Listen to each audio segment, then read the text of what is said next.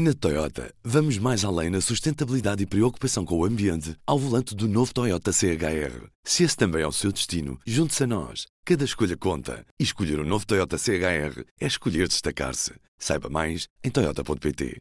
Até acho que esperei demasiado tempo para dar o um irmãozinho à Lara, porque eu nunca quis que a Lara fosse filha única, porque eu sou filha única e não gosto. E a minha ideia era sempre aí até aos 4 anos, 3, 4 anos era o ideal arranjar logo outro filho. Mas não, a vida não se proporcionou assim, em termos de trabalhos, e não havia nada certo, então fomos adiando, adiando. Viva! Eu sou o Ruben Martins e este é o seu P24. Antes de tudo, números para compreender um país. O certo que ouvimos no início deste episódio faz parte de um conjunto alargado de vídeos que fizemos em 2015, nas vésperas das legislativas com ideias para Portugal. Nessa altura fomos a Alcotim, o conselho que fica no interior algarvio e que tem o saldo natural mais negativo, onde o envelhecimento da população é padrão e o futuro da região é mesmo uma incógnita. É um conselho envelhecido e aqui o que nos dá trabalho é mesmo os lares.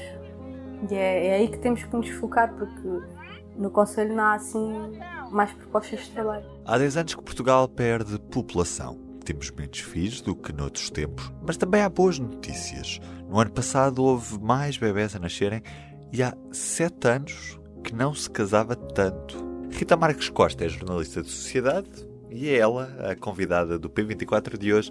Vamos falar de demografia. O número de nascimentos não está a conseguir ultrapassar o número de óbitos. Nós temos, entre 2017 e 2018, tivemos um ligeiro aumento do número de nascimentos. No mesmo período, tivemos também um, um grande aumento do número de óbitos, porque a nossa população está cada vez mais envelhecida.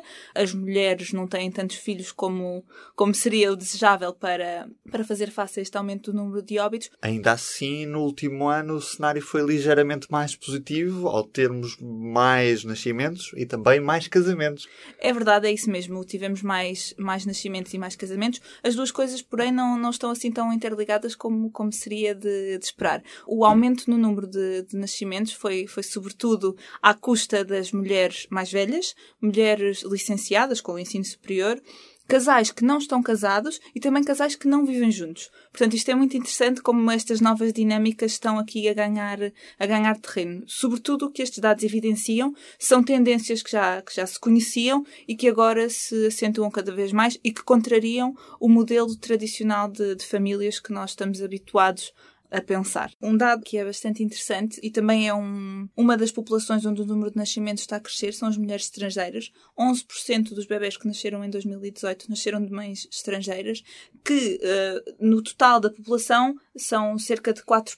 Portanto, isto revela que a, a população que vem de fora está a ter aqui um, um impacto grande e importante na nossa, na nossa natalidade um, e que a subverter estes números, ou seja, a inverter estes números, é muito também por responsabilidade da população que vem, que vem de fora. A minha filha daqui a uns anos não tem futuro aqui. Não há, aqui não há empregos. Mesmo para nós, enquanto casal, para nós é tudo muito. Não há muita escolha.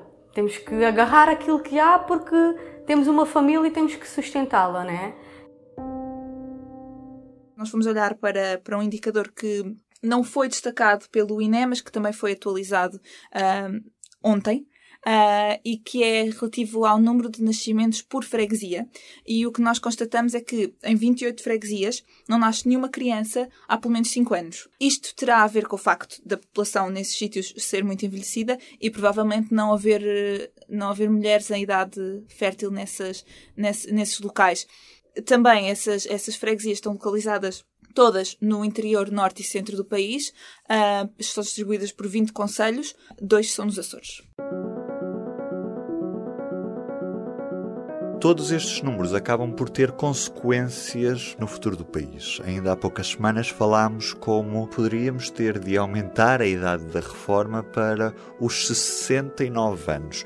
Isto porque, com menos nascimentos e menos população ativa, para assegurar a sustentabilidade da segurança social, teríamos de trabalhar todos mais anos. Esta é também uma das questões-chave para o futuro do país e estará certamente na agenda política nos próximos tempos, muito marcados pelas eleições, quer europeias, quer legislativas em outubro próximo. Do P24 é tudo por hoje. Um abraço e um bom dia.